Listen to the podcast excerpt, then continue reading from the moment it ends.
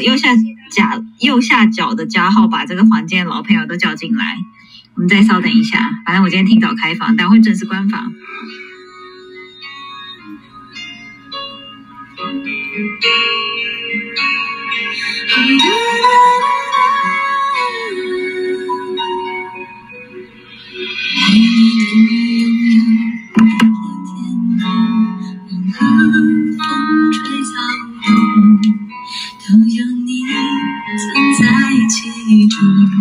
好换一首老歌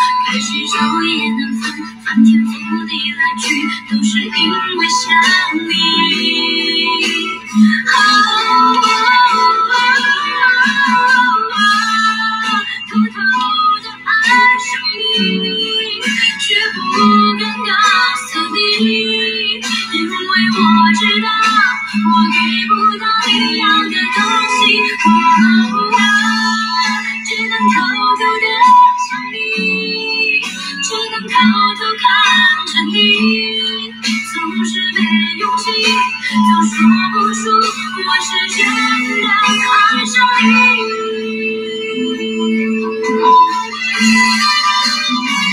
这首歌有没有很好听？我觉得我蛮会选歌的。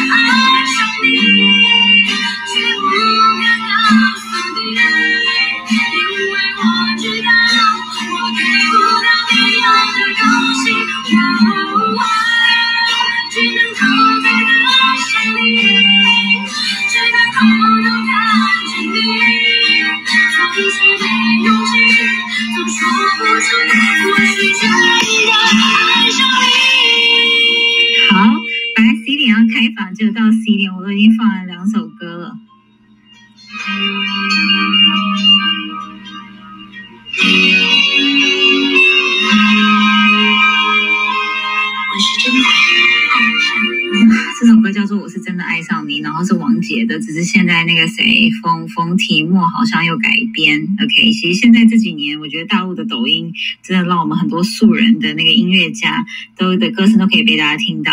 好，大家晚上好，我是蓝文。然后呢，今天开的房间叫做职场生存守则，哪一些哪些错新人跟老手都要避免。诶，其实我真的是在职场上很多年，我都是还会犯一些小错，然后有一些小错是每天告诉自己要避免，但是就是不自觉会往那个那个错误的方向跳。所以今天这个房间就是大家互相提醒大家，就是到底哪一些错真的我们就不要犯，然后哪一呃希望可以大家在职场的经验上面都可以来互相互相分享这个主题。然后这个房间呢，今天大概本来要开 EGM 的，然后我们那个企业家又说还有个私董会。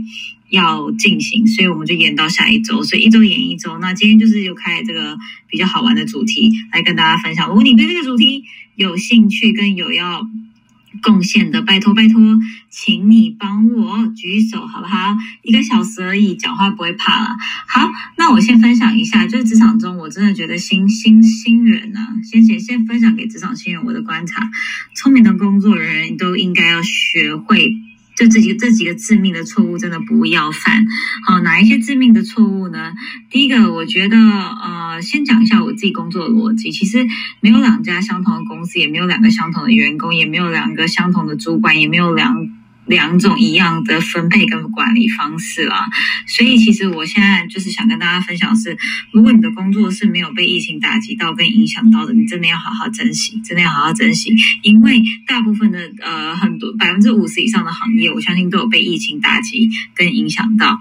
然后呢，想跟大家分享的是，很多人觉得工作很累，但是你跟了真的真的是你换一个工作，其实国外的月亮不见得比较圆，下一个公司不见得会更好。我一直在分享，就是说我以前都觉得我主管跟老板怎么讲呢？然后后来呢，就是嗯。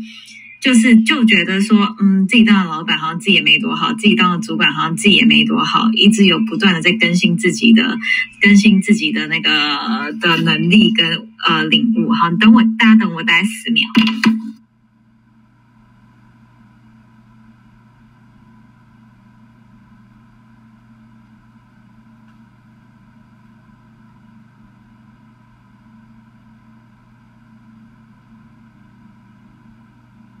好，我回来了。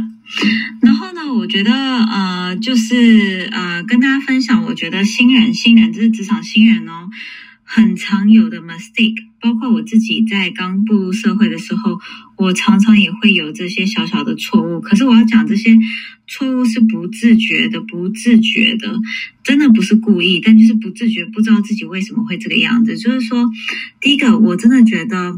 嗯，如果你是新人，你相信我，你不要真的觉得你是超级厉害的毕业证书，就会帮你升职跟加薪，真的真的不，我再讲一次，不要以为你超级厉害的毕业证书跟超级名校就会帮你升职跟加薪，也不要以为你有什么检定等等的，其实那个都只是一个钥匙跟入门砖，然后接下来你进工作的前一个月，那就看你表现了。那说实在的，我我认为。大部分主管都会跟你一起，但我今天就是刚刚，我刚刚晚上还在跟嗯呃一些朋友开会，然后我就跟他讲说，其实我开一个月就看得出来了，有一些呃好的人才，他就是要老板讲一步，他退一步，他会去做，可是有更多的人才是，反正就是你不用跟我讲。我就会去做，right？所以我们要找的是第二种嘛，你不用跟我讲，我就会去做，而且成绩交出来，并不会因为你要讲什么我就去做什么。那跟大家分享的是，真的第一个，第一个，第一个错误是，呃，实际上公司跟职场一样，嗯嗯，我们要先考虑啊。啊，你你自己会做出什么样的时机、时机跟实战经验，而不是考虑他们能给你多少证呃呃薪水。那你的毕业证书跟你的 certificate 他们不会要，但是但是你答出你拿出来的战绩跟经济效应是这间公司会实际上得到的好处，所以呢。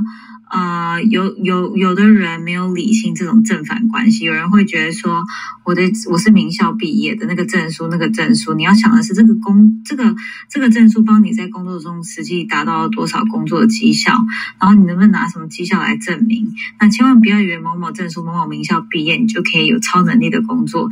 如果这些事情你没有想清楚，你就会花在你你就会花时间去做一些夺眼球的事情，比如说办公室的呃。甚至勾心斗角，然后或者是啊，你会把自己逼得太急。可是有些不能急。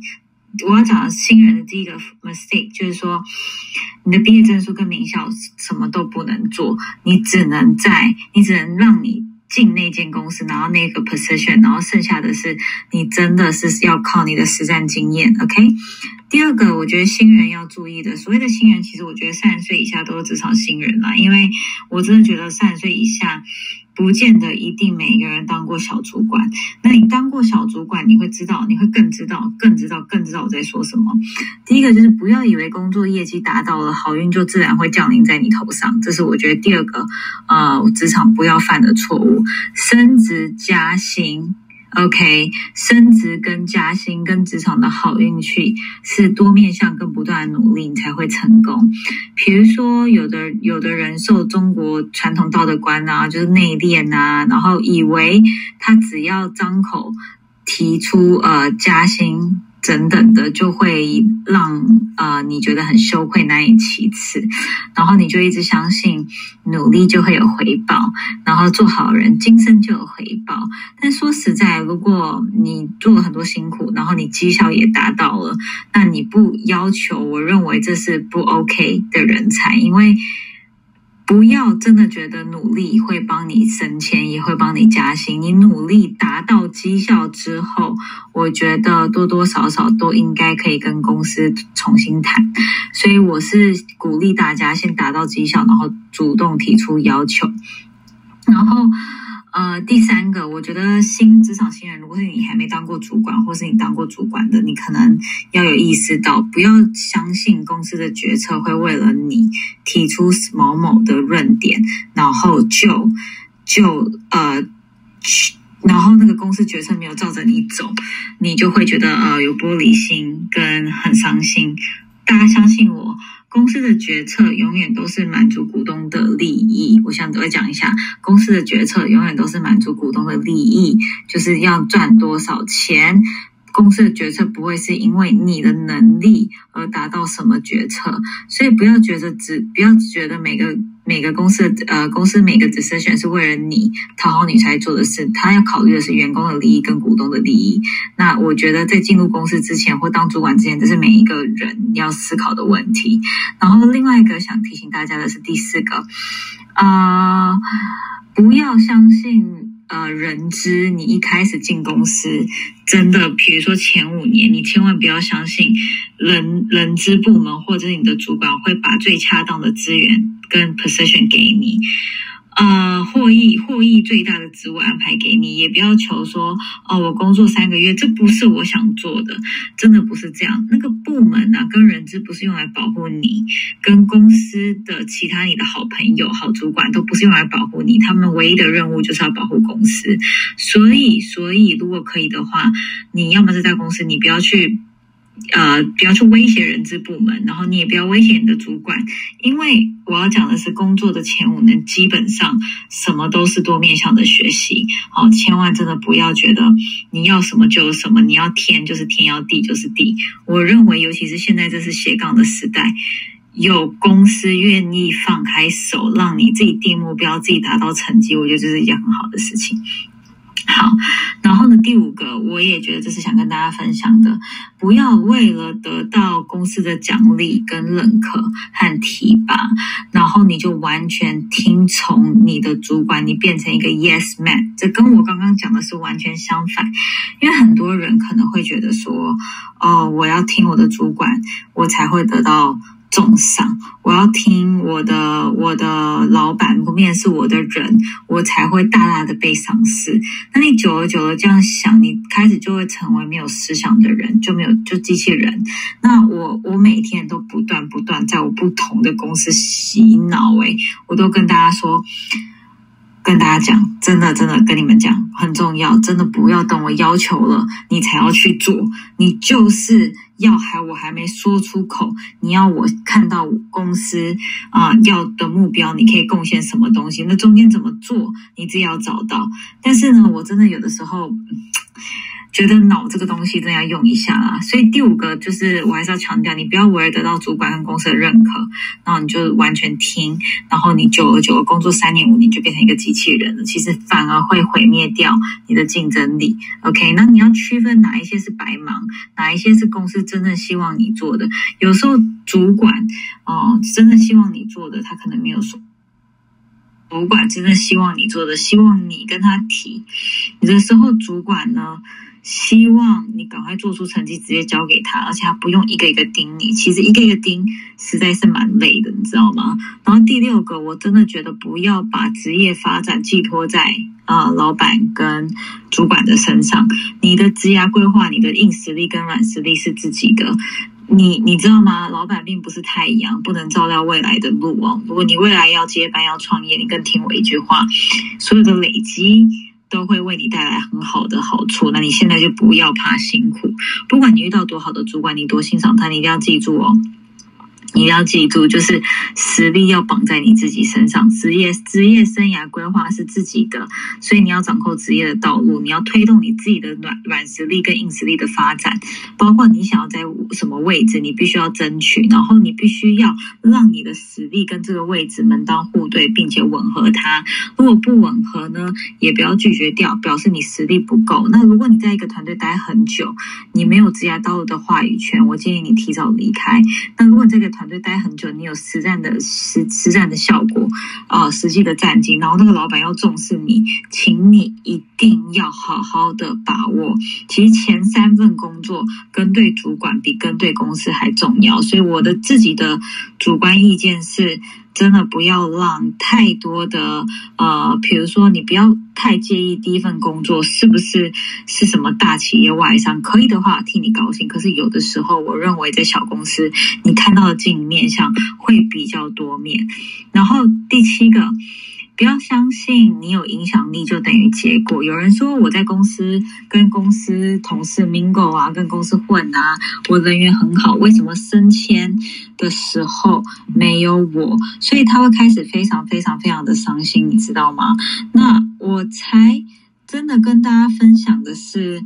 嗯，哎，有人跟我说我的房间都是开个十分钟，然后才发现这个房间的存在，对不对？好，那没关系，这样我就知道了。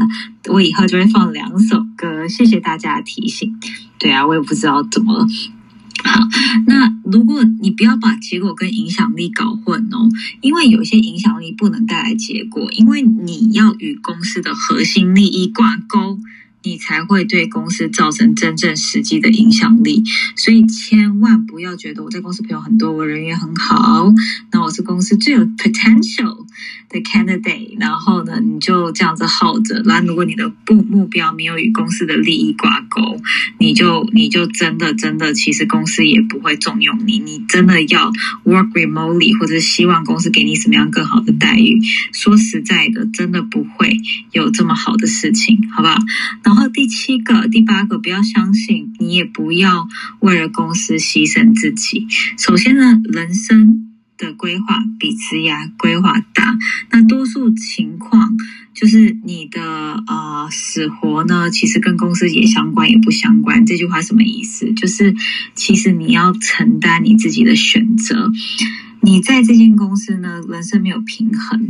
那如果你现在这个职位，你做到三个月，我像我我自己的习惯是，我再痛苦，我都会至少撑一年，我不会啊，很我不是一个很容易放弃的人。我其实我中间非常非常的辛苦跟痛苦。那我也鼓励大家，其实某方面还是要有自己的抗压性。像我现在在面试的时候，我如果看到你大概三个月、五个月换一次工作。我真的就会特别问哎，我会问说你到底在干嘛？那如果你现在是，比如说你是当教练，或者是是呃 any kind of coach，因为呃健身，或者是或者是你是艺人公司艺术家等等相关的，我建议你多来这个房间，因为在这个房间你听到很多商业思维，你可以多激发自己跟启发自己。我接下来我还要为这个公司工作吗？而我要怎么成就我的事业？如果在这个房间你是上班族的，那你更要来这个房间，因为上。班族，你要知道你自己职场的软实力跟老板在想什么东西。那我跟大家道歉，因为今天本来是 EGM 的那个接班人跟创业家分享，可是他今天。又不舒服，然后又有事情，所以变成我们又延后一周。其实他已经延后两周了，但是但是如果大家等很久的话，我们再稍微有耐心再等一个礼拜。好，以上是我想要分享的八个，我觉得新人会比较容易犯的错。那如果老呃老鸟，等下再分享好了。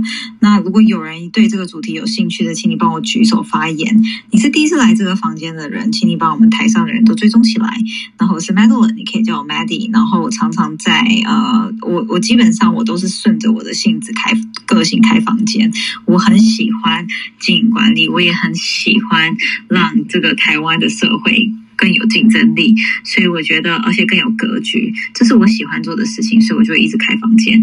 那你可以把我的 IG 追起来，因为我等一下刚刚讲的八个，如果你来不及记到的话，等一下就会有人记，然后 take 我。这个房间真的是笔记的竞赛，已经白热化。为什么会开这个房间呢？因为我真的觉得我们过去都在讨怎么有软实力跟竞争力，但是我真的发现有一些职场的。菜鸟或者是老鸟也好，他们就会一直犯一种错，一直犯一种错，一直犯一种错。那我跟大家发，就是跟大家呃那个分享，就是我最近有几个呃很好的朋友，他们虽然都是职场老鸟，然后就会一直想要开呃，就想要到四十多岁，有一点积蓄的累积，不想再替别人打工，然后那心命转换，就想要出来创业。然后他出来创业的时候，就发现天哪，创业家要做的比他们在公司里想象。在一个公司大集团里，要做多做太多多太多，因为他钱要自己找，他人要自己找，然后他什么都要自己找，你知道吗？所以变成说钱、资源跟人啊都要自己找，那他就非常非常痛苦啊。然后我就想跟大家分享的是，其实说实在的，然后。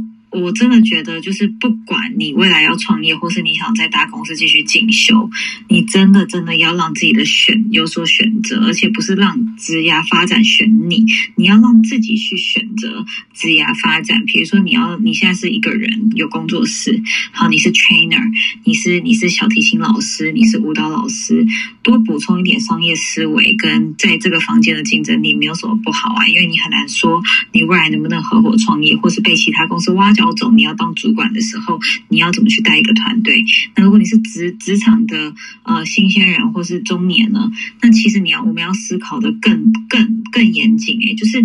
今天升职为什么会永远轮不到我？我对公司付出了这么多，所以其实这个房间无论与否，如果你是第一次来，你呃觉得这个房间带带给你多少好处？但是我还是要讲的是，要把它记起来，并且内化，然后初级就主动去学习，要要学以致用，不要听完之后就忘记了。因为听了这个房间主题重复还会再开，可是如果你没有学，你没有学会，你没有用，也真的都没有用。好，讲到这边，如果你有想分享，帮我举手。然后再来是鼓励大家，这个房间十二点会准时关，因为今天大家都累。然后我更真的很多收到讯息跟我说好累。然后我鼓励你，你可以把那个呃按右下。角右下角的加号，帮我把朋友拉进来这个房间，因为进来不是认识我，也不是认识我跟 Jeffrey，他可以认识这个台这个房间的每一个人，因为会对这个词呃主题会有兴趣的，基本上我认为都还算是蛮有竞争力的。那我想跟大家分享的是，这个房间呢，因为我自己平常混很多的，呃，不是混，就是我经营很多的社团跟商业的社群，所以说实在的，也蛮多老板，大家平常看不到他们，见不到他们，他们会常常蛮愿意来分享。那我很希望，很希望他们可以多来分享的原因是。因为这些人平常在其他房，他不会这么认真，然后也嗯，说实在的，就是讲话也不会是没有逻辑啦。那真的是谢谢他们的配合，来把我的 IG 追起来，笔记已经等下开始 tag 我了。然后我想请那个谁，就是刚上来的 Mike 来来，你请说，因为我觉得你昨天分享的很有料，然后你也可以多分享一下关于这个主题的。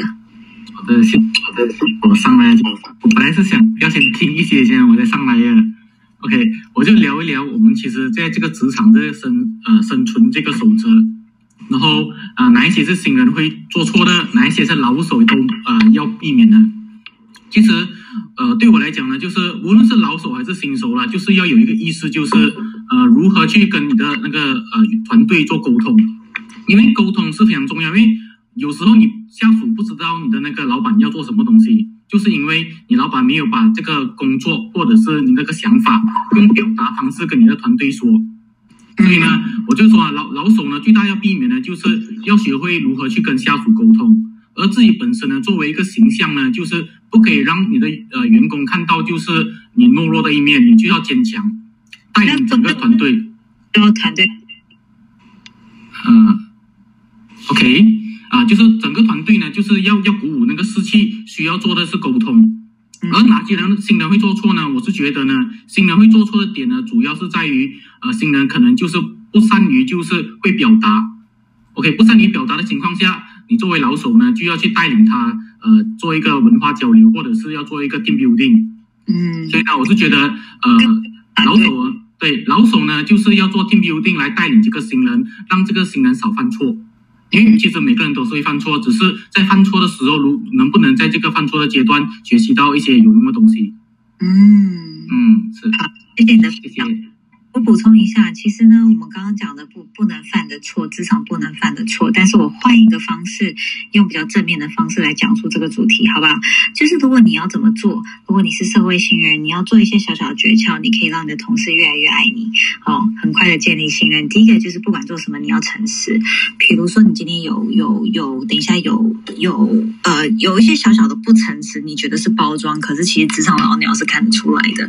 比如说你今天迟到，你就会说哦。塞车，那对我来说，说真的，因为我的。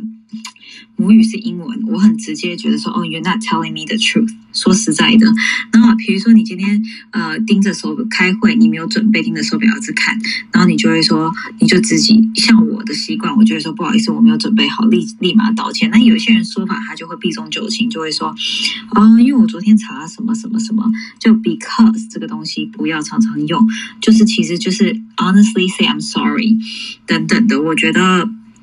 很多细节，那比如说你可以说哦，对我时间安排的不好，等等的。我觉得这个就是要诚实啊，这是第一个。然后第二个，如果批评是一种养分，我觉得你可以欣然的接受。很多人出，尤其是高学历，然后我早期去职场，也就是出来工作犯了这个错，我会觉得说你怎么可以这样说我？为什么不可以温柔的说？可是有的时候真的要正视同团队之间对你的批评，诶，因为这些坦率跟坦率的建议，你要让他成为反省自己跟自我辨认的工具，你不要让他觉得。不要让人家觉得说白白跟你讲，真的，真的真的，其实，在职场上面真的要很谦虚。像我真的，我一直在跟同事讲说，你知道，我工作前五年，尤其第一份工作，就是一直在做 PowerPoint，然后 Public Speaking 啊，然后不断的演练，不断的演练，不断的讲。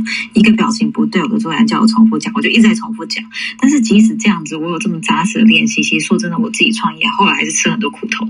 那我要讲的是，真的职场的实力，硬实力、软实力没有捷径，所以不要太怕批评，批评可能是一种养分。那当然，有的时候能不能聊到别人内心能够改观、顺从你，就是看每个领导者跟每个同事他说话的艺术。说到这个，你可以赶快把我们九月四号到十月、十一月、十二月。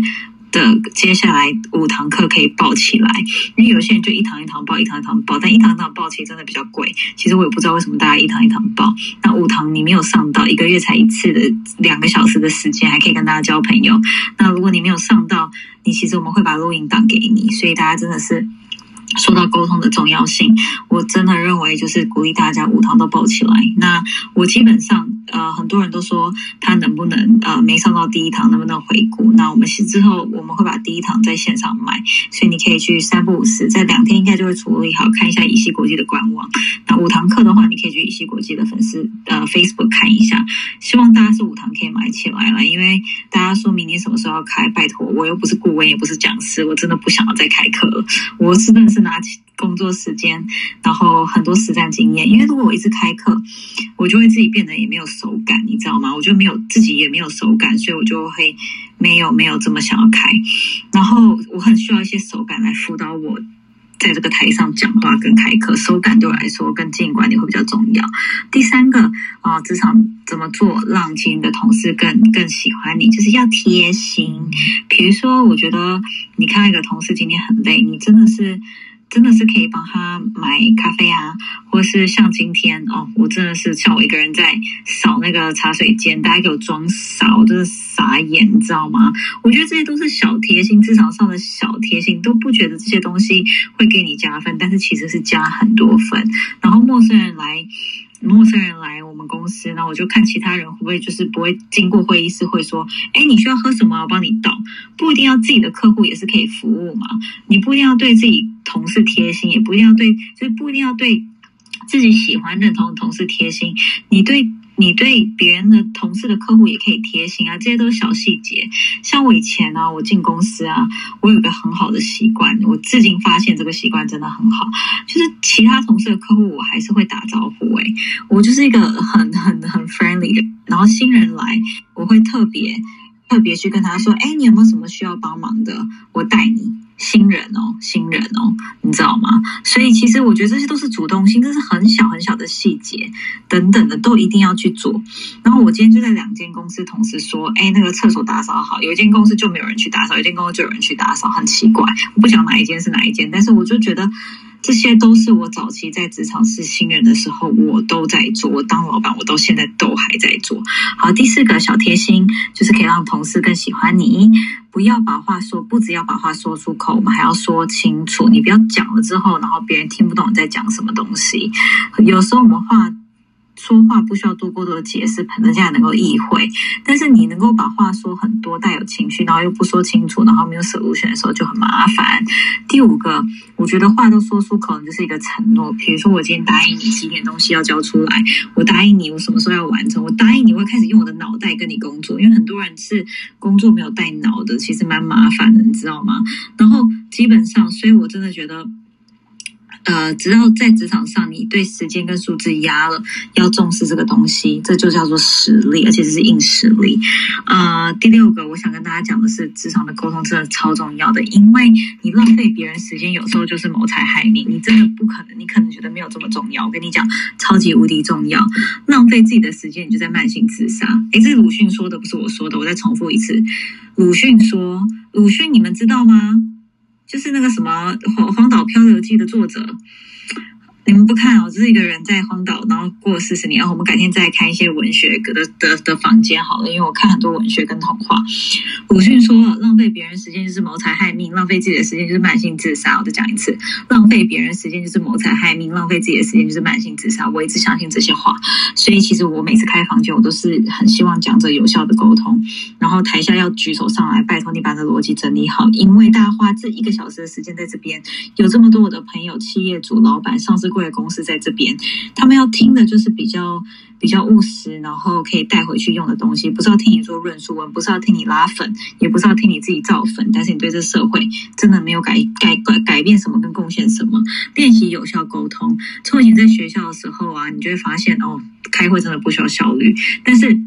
每个大大大学啊，你要玩社团，可以彻彻夜讨论，累就休息。站在职场啊，每一次的沟通，请你运用时间，be efficient。当大家都放下手边的事情，有效的把眼光看在你上面的时候，你要想的是。对这个会一开始来开这个会是否有共识？我们要觉得解决的目标是否有一致？事前事前该每个部门该准备的资料是否齐全？你这样可以再把彼此的讨论在进度上啊，把心放在彼此身上。每一个小小的开会都是一个小革命，好吗？大家要 be efficient，然后在开会上沟通要 be efficient。讲到这边。我还是要跟大家讲，有的时候啊，我在台上词不达意哦，我自己都觉得我已经 lost，不知道我在讲什么东西。可是大家觉得有点逻辑，对不对？但是呢，有些人他可能很有逻辑，用尽生命在沟通，大家也不知道他在讲什么。我要讲的是，职场沟通真的非常非常重要。你的一生好命、幸福感与否，真的就是沟通。所以再次鼓励大家，你真的把我们剩下五堂抱起来，我之后真的没有时间再开。然后。第呃，而且那个你报的是及时的，可以及时面面对面我，就是在 Zoom 上面问问题。可是真的之后你再报，以后我们就是卖线上课程了，就不会有这么样 simultaneous 及时的课程了。你不知道在哪里报，你可以去乙西国际的 Facebook 看一下。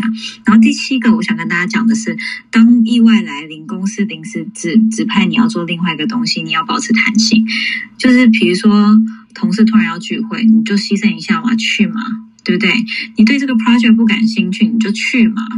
反正一切都是学习啊，要有弹性，你要有时间管理、压力管理，跟你心理的能量管理。最重要的是，你有没有想要进一步的决心？然后，如果你有，你就要找到抗压力的方法，对不对？好，然后八，我觉得吃的学问非常非常大，很少人重视这件事情。便当来了，你先帮大家分好，有没有帮大家拿碗筷？有没有去帮大家茶水间倒茶？有没有问大家要吃什么东西？然后有一些人呢，就会习惯性的先把自己弄好，开始吃。我每一次啊。出去啊，饭局吃饭，我一定会确认大家，就是我在参加各个商业商业社群的时候，我都会确定大家一定有筷子、汤匙跟叉子，并每个人都是舒服的，然后包包有东西可以放，我都会注意到，并不是因为我是他们的秘书跟特助，诶，是因为这是职场的礼仪跟细节，我认为真的真的真的非常重要啊！谢谢台海景第二排子帮我们分享这个房间，谢谢大家。如果你要最快的分享，你可以帮我们按右下角的加号。把你的朋友聘进来，我觉得是最快的。我的房间不知道为什么开了十分钟，大家才发现房间会开。那我以后就会放两首两首歌，让大家可以慢慢的进来。那我觉得吃在职场上，你别忘了，吃的学问是一个很大很大的学问。你吃完之后，便当盒就放那边，还是你会帮团体收？我跟你讲。我以前都会帮团体收，我到现在几乎有的时候当老板会忘记，可是我能收就尽量收。像今天下午开了一个会，然后结束了，大家都走了之后，我就默默一个人在收大家的东西。我觉得这些东西是不分你我，所以职场上吃的学问是一个很大的学问。然后第九个，啊，专案一定不会这么顺利，只要对到人的事情沟通也不会这么顺利，它会断层。有的时候，你可能因为自己 personal reason，因为你的感情也有关系，男朋友女朋友跟你吵架了，或你的爸家庭爸爸妈妈的爸爸妈妈吵架了，你的哪一个兄弟姐妹不够上进，造成家庭的革命出问题，你自己会有一些情绪，对不对？尽量尽量在工作上面让情绪能够排解，因为其实职场是这样的哦。如果你听跟老板讲太久，我家里有事，有很多你自己想要思考的人生观，那其实公司会变得说你的心没有跟公司的利益绑在一起。我再讲一次。当你的心展现出来，没有公司跟公司的利益绑在一起，你太多情绪被情绪牵着走的时候，那就很麻烦。什么什么样的人可以表达情绪？第一个，你是老板，钱是你出的，人是你找的。第二个。第二个，老板也尽量有稍有情绪啦。第二个就是你已经有战绩战功了，通常老板对这种人稍稍包容一下。然后第十个，我觉得职场是这样的，你一定要在同事面前表现出爱自己跟珍惜自己，这个很重要。没有人会讲，我觉得这个很务实，就是把自己的外表弄好。然后把自己的体态弄好，养成理财习惯，放一些比较增值的东西在自己身上。然后我觉得这是一个，因为外表是最外层的内在，你知道吗？外表是最外层的内在，外表是最外层的内在，所以你在。别人面前包装自己，我觉得这是非常非常务实的。好，这是以上我的十个分享。所以，如果你是第一次来这个房间，请你把台上人都追踪起来。然后有很多人在排队，不好意思，我会一个一个拉上来。然后那个另外的是。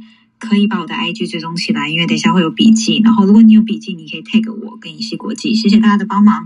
最后鼓励大家，鼓励大家，如果你沟通课剩下五堂没有报下来，你真的就五堂报，比较便宜啦。那个一堂一堂报真的是比较贵，真的是比较贵。那你之后要报，我们不会再开，我们是开了一次之后有录播，录播之后，我们现在之后都是卖线上课程的。